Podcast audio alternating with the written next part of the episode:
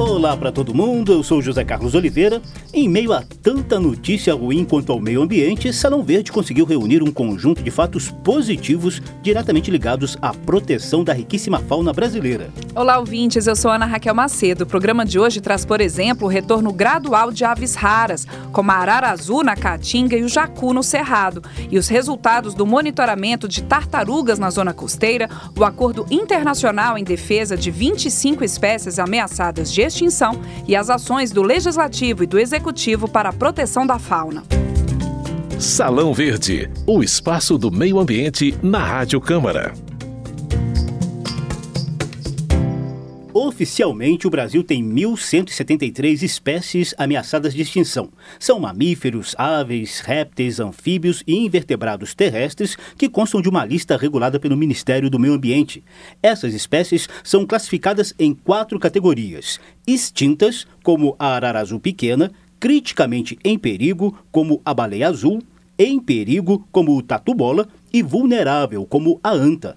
Todas elas estão protegidas de modo integral. Por isso, há uma série de restrições quanto à captura, transporte, armazenamento, guarda, manejo, beneficiamento e comercialização desses animais. De vez em quando, surgem acordos para ampliar a proteção. O mais recente foi assinado pelo Instituto Chico Mendes, o ICMBio, e a Associação de Zoológicos e Aquários do Brasil. Tem foco em 25 espécies ameaçadas e que vivem em cativeiro, Zeca.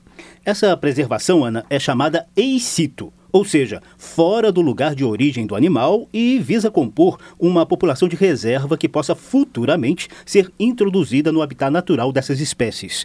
O acordo vai beneficiar, por exemplo, o cágado do Paraíba e um peixinho chamado acari zebra, criados em cativeiro. Já populações de onça-pintada, mico-leão da cara dourada e pato mergulhão são mantidos em áreas selvagens, já que a conservação dessas espécies na própria natureza a céu aberto favorece a proteção de outros animais e o equilíbrio do meio ambiente. E por falar em onça-pintada, o Parque Nacional do Iguaçu, no Paraná, acaba de registrar a segunda ninhada da onça batizada de Atiaia, monitorada via satélite. São três filhotes que ajudam a aumentar a população de onça-pintada que vive livremente na trilha tríplice fronteira Brasil, Argentina, Paraguai. Segundo o projeto Onças do Iguaçu, já são cerca de 100 onças pintadas naquela região, o que corresponde a um terço do total desses animais no bioma Mata Atlântica.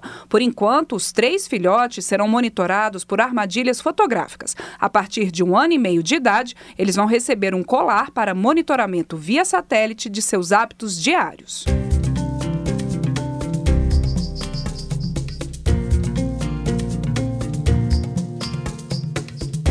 Em busca de um panorama mais amplo das ações de proteção à fauna, Salão Verde conversou com o diretor de pesquisa, avaliação e monitoramento da biodiversidade do ICMBio, Marcelo de Oliveira.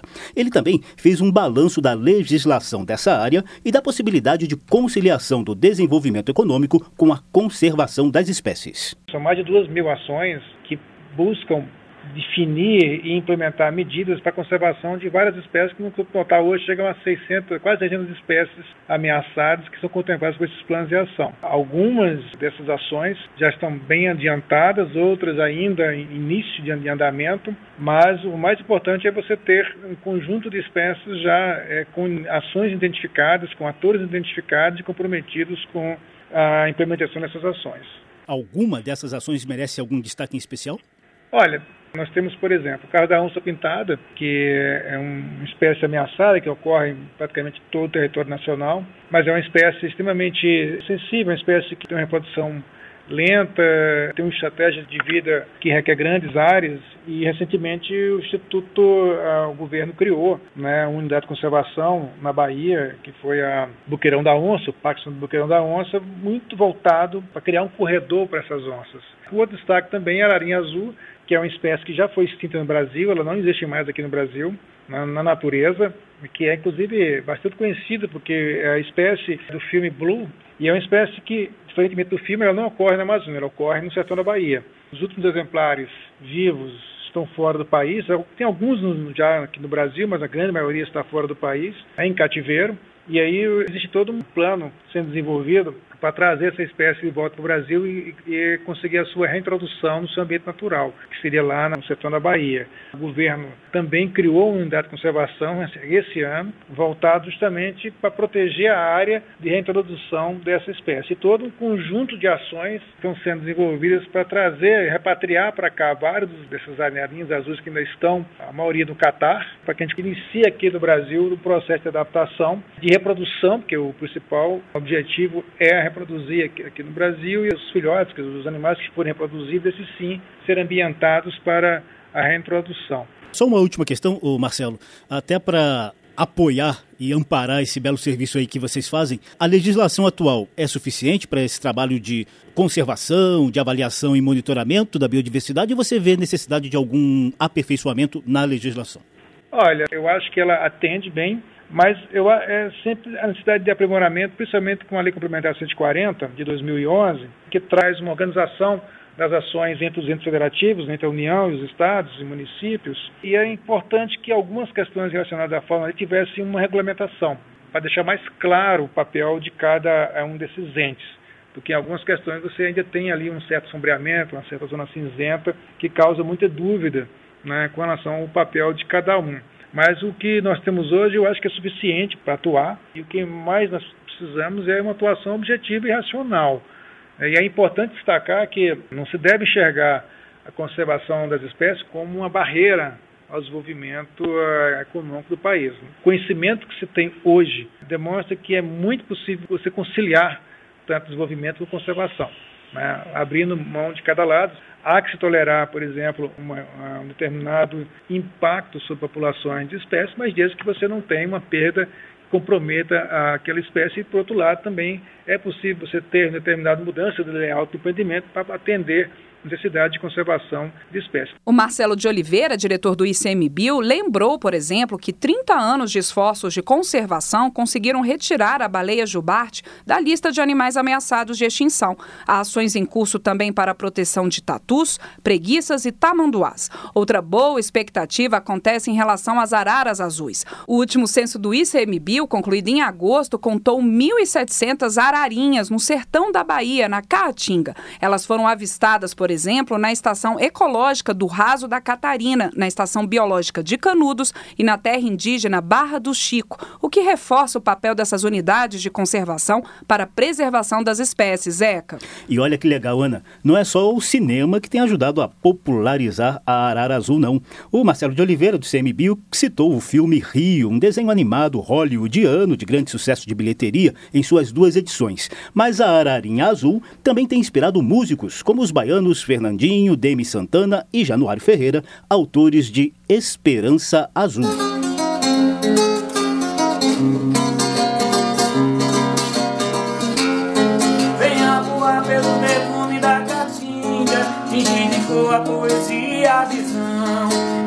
Quebrar cimento da faveleira, vem degustar os verdes frutos do pinhão. Rever feliz os papagaios e a jandaia, e o sol intenso que dura nossas manhãs. Vem pra somar na beleza da passarada, vem acender a paixão da Maracanã. Mas meu desejo é te ver voando, e o meu desejo é te ver voltar. Minha esperança é te ver voando, da Serra da Borracha até a Serra do Juá. Salão Verde também entra nessa esperança de ver a ararinha azul voltar a voar livremente sobre a caatinga. E tem notícia boa também em relação ao jacu de barriga castanha. 13 anos após o último registro oficial, essas aves foram novamente avistadas no município mineiro de Brasilândia de Minas, no bioma Cerrado. Foram 10 jacus encontrados em áreas de floresta ripária, ou seja, nos trechos com árvores de grande porte na mata ciliar do rio Paracatu. E a gente vai agora para outro bioma, a zona costeira, que desde os anos 80 abriga o projeto Tamar, com foco na conservação de espécies marinhas, sobretudo as tartarugas, vítimas de danos causados pelo homem.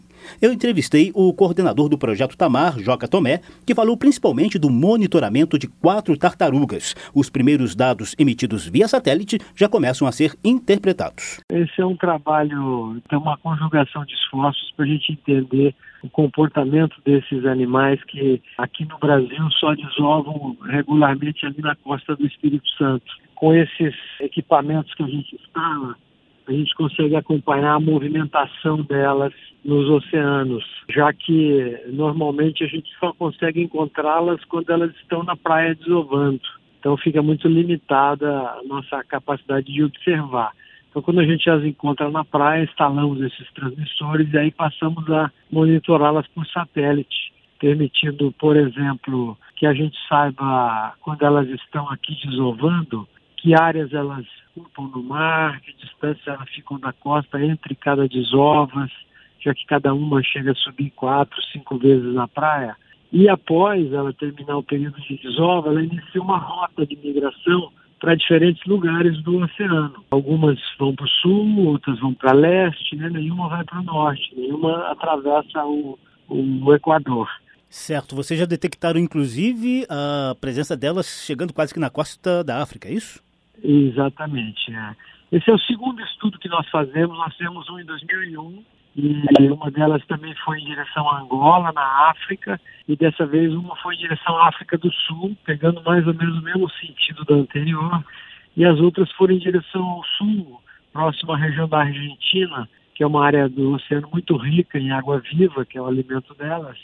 Além dessas rotas migratórias, a pesquisa também de vocês está focada em descobrir os danos que as ações humanas têm feito para o meio ambiente e para as próprias tartarugas. Até pegando dados de pesquisas passadas, o que, que vocês já encontraram de mais importante nessas descobertas? A principal ameaça para esses animais é a atividade pesqueira, tanto de rede como de anzóis, eles capturam acidentalmente essas tartarugas. Não é o objetivo do pescador pegá-las, mas no momento que ele coloca uma rede estendida nos oceanos, ele pega qualquer coisa. A segunda ameaça é o consumo de plástico, que elas confundem com água viva nos oceanos, sacolinhas plásticas, canudinho, boiano, elas confundem com as águas vivas e acabam se alimentando e acabam entupindo o gasto digestivo. A outra pesquisa que nós fazemos associada a essa é com coleta de tecido para fazer análise de isótopos estáveis. Dessa forma, a gente consegue saber por onde o animal passou se alimentando, fica registrado então, juntando os dados de satélite com os dados dos isótopos, a gente consegue traçar aonde ela passa parte do ano se alimentando para depois vir desovar na costa do Espírito Santo. Essa pesquisa é muito importante, a gente não faz um número maior de fêmeas, porque são poucas fêmeas que desovam hoje, que restaram, cerca de 30 fêmeas apenas das milhares que existiam, e sobre o projeto Tamar em si, hoje ele não está mais voltado especificamente para as tartarugas, né? Que outras espécies vocês têm pesquisado também? A gente acaba no fim pesquisando tudo um pouco, como está o ambiente onde elas ocorrem, também os peixes. Então, quando a gente ajuda a salvar a tartaruga, ao mesmo tempo a gente está ajudando o pescador melhorar a técnica de pesca dele. Esse tem sido o trabalho do Tamar.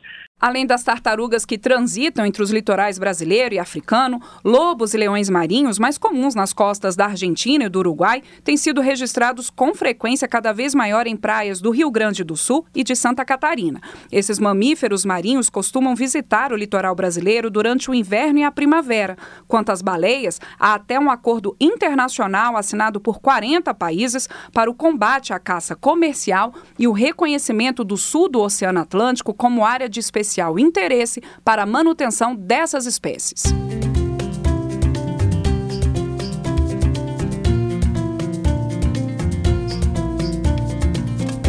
A proteção dos animais também está presente no dia a dia da Câmara dos Deputados. Quanto a elefantes, morsas, hipopótamos e rinocerontes, por exemplo, a casa analisa a criminalização do comércio e importação de marfim, com pena de 3 a 5 anos de reclusão e multa. Outros projetos de lei obrigam os veterinários a informar a polícia sobre maus tratos a animais e criam o Cadastro Nacional de Animais Domésticos, com o objetivo de desestimular o abandono de animais. Segundo a Organização Mundial de Saúde, o Brasil tem cerca de 30 milhões de animais vivendo nas ruas. A Câmara também tem uma frente parlamentar em defesa dos direitos dos animais. Um dos projetos prioritários prevê medidas para reduzir atropelamentos em rodovias e ferrovias do país. O coordenador da frente parlamentar, deputado Ricardo Izá, do PP Paulista, explica a proposta. São 475 milhões de animais atropelados todo ano nas estradas do Brasil. Isso pode ser diminuído e é por isso que a gente apresentou esse projeto. Além disso, a gente está falando de atropelamentos de animais, mas também muitos desses acidentes envolvem vidas humanas humanas. Lógico, tem que ser aplicado algum tipo de medida, uma fiscalização maior, mas também a questão de educação de trânsito, a sinalização, as lombadas, os sinalizadores sonoros, tudo isso é importante para a gente diminuir esse número, porque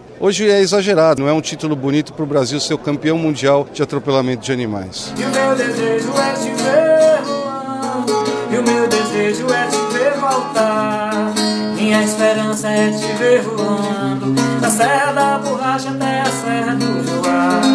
Salão Verde teve edição de José Carlos Oliveira, produção de Lucélia Cristina e trabalhos técnicos de Ribamar Guimarães. A apresentação de Ana Raquel Macedo e José Carlos Oliveira.